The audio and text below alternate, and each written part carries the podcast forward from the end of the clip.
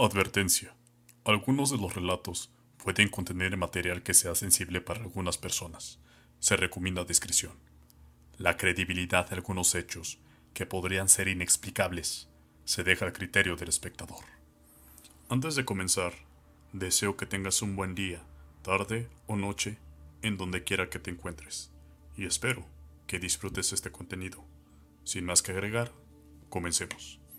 Una noche, de finales de agosto del año de 1974, Johnny Chambers y su hijo de 10 años, John, viajaban por las montañas al norte de Presidio, Texas, cuando vieron una luz brillante en el cielo que tenía el aspecto de la mitad de un amanecer brillante, pero parecía tener nubes hirvientes y colores azul, púrpura y rojo.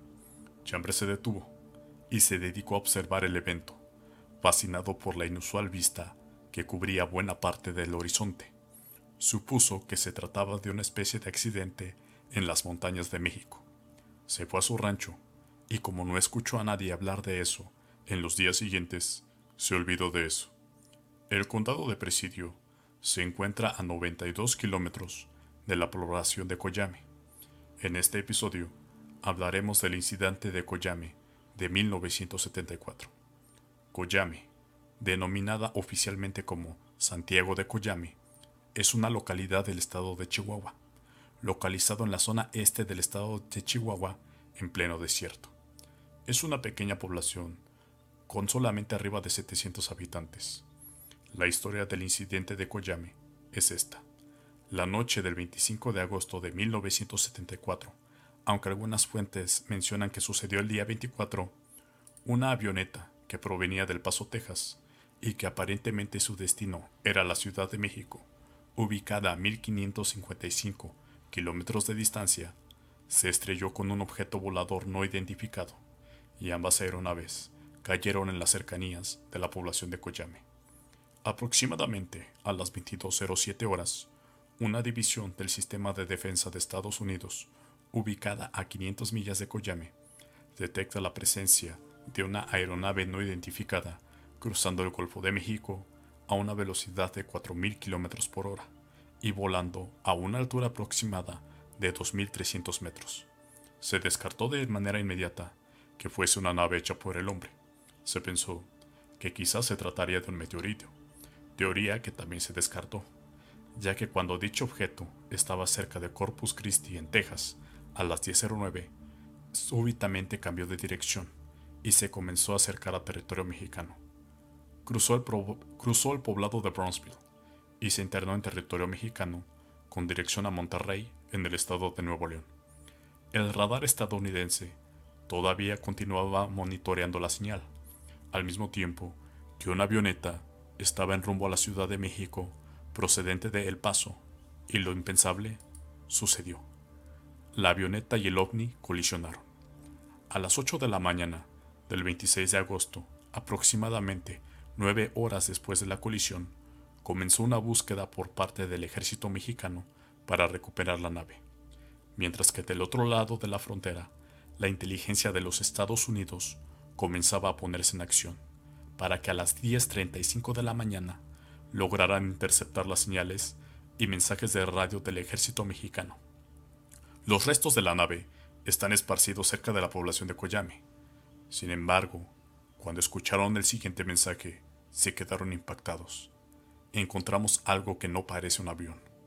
Algunas fuentes aseguran que el ejército encontró una especie de platillo color plata, sin marcas ni rasguños y sin rastro de que hubiera vida en su interior, pero con dos abulladores, probablemente originadas por la colisión con la avioneta y por la colisión de su caída a tierra. Inmediatamente el ejército mexicano declaró un silencio de radio para cesar todas las comunicaciones por ese medio. Mientras esto pasaba, Estados Unidos ofrecía ayuda al gobierno de México para proponer asistencia y asesoramiento en la recuperación del platillo. El gobierno mexicano aparentemente se negó, diciendo que lo único que tenían en su poder eran los fragmentos de la avioneta y nada más. Los estadounidenses no lo soportaron y de inmediato armaron un equipo de reconocimiento en Fort Bliss, Texas, ubicado solo a 19 kilómetros de Ciudad Juárez. Este equipo, además de contar con varios hombres preparados para entrar en acción, contaba con cuatro helicópteros. Aviones norteamericanos de reconocimiento sobrevolaron la zona donde estaba el objeto a baja altura y vislumbraron lo que parecían ser cuerpos humanos y asumieron que algo extraordinario había sucedido.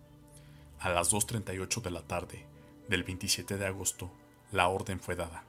Sin saber mucho de lo sucedido, el equipo estadounidense ingresó a territorio mexicano, al lugar donde estaba el misterioso platillo y los cuerpos de los soldados mexicanos. Fue tanta la rapidez y la organización con la que actuaron, que quedó claro que ya habían hecho misiones parecidas anteriormente. Vestidos con trajes especiales de protección de riesgo biológico, los soldados norteamericanos se acercaron a lo que quedaba del convoy de reconocimiento mexicano y se encontraron con una escena terrible. Todos los soldados habían muerto. Se manejaron algunas teorías. La más popular dice que los soldados se habían expuesto a una bacteria o agente biológico de origen desconocido que les ocasionó la muerte. De inmediato, el equipo se puso en acción. Vestidos con sus trajes de protección, aseguraron al platillo con cadenas y lo engancharon en un helicóptero para que se lo llevara y posteriormente se dedicaron a eliminar la evidencia que había quedado de una manera macabra. Juntaron lo más posible los vehículos del convoy mexicano, los restos de la avioneta y los cuerpos de los soldados mexicanos para hacerlos estallar con inmensas cargas de explosivos. Terminada la misión, procedieron a regresar a su base.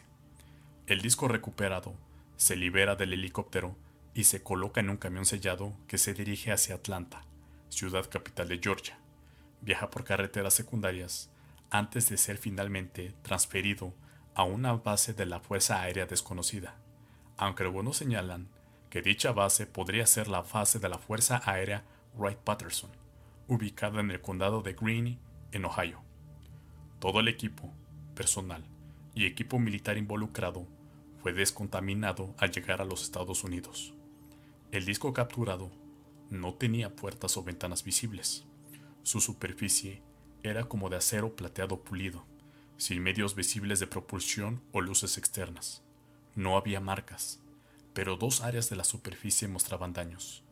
Un agujero de aproximadamente 30 centímetros de diámetro y una abolladura de aproximadamente 5 centímetros de ancho.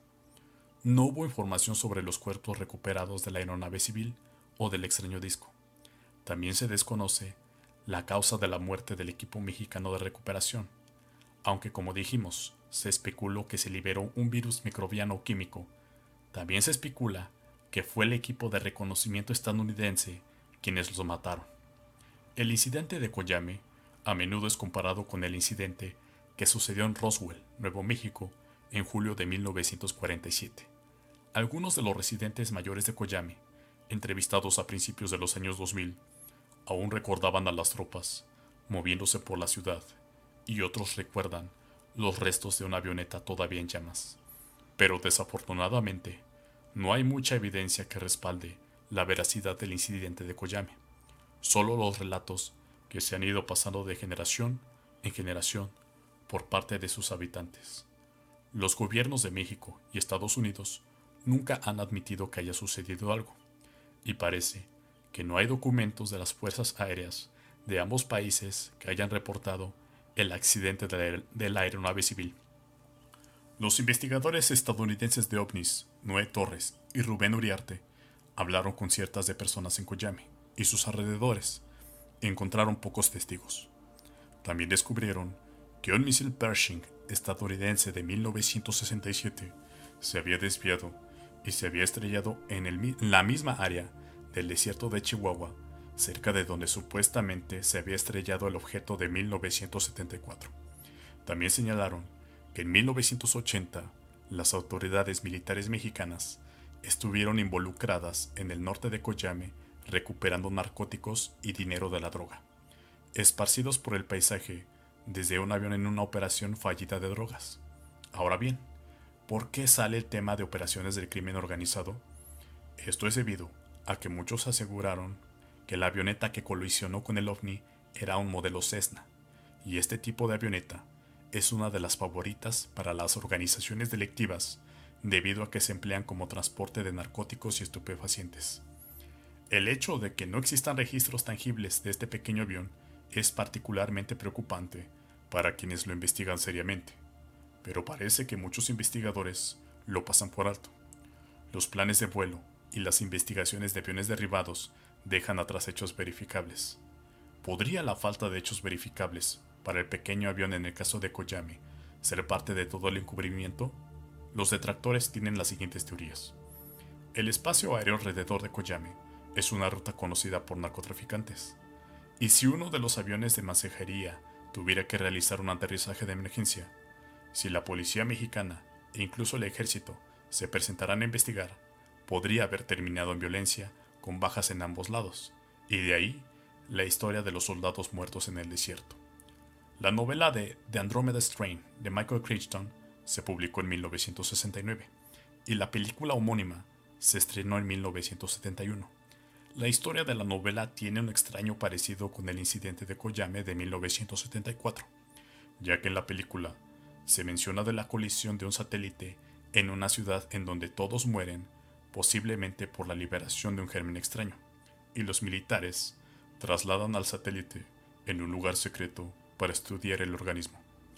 Pero también sabemos que en aquellos años de 1970 no era difícil ocultar evidencia debido al hermetismo con el que Estados Unidos ha manejado el tema ovni y el hermetismo con el que México ha manejado el tema del crimen organizado. ¿Tú qué opinas? ¿Crees que el incidente de Koyame, crees que, crees que en verdad pasó? ¿O piensas que solamente es una gran historia? Siéntete libre de compartir tu opinión.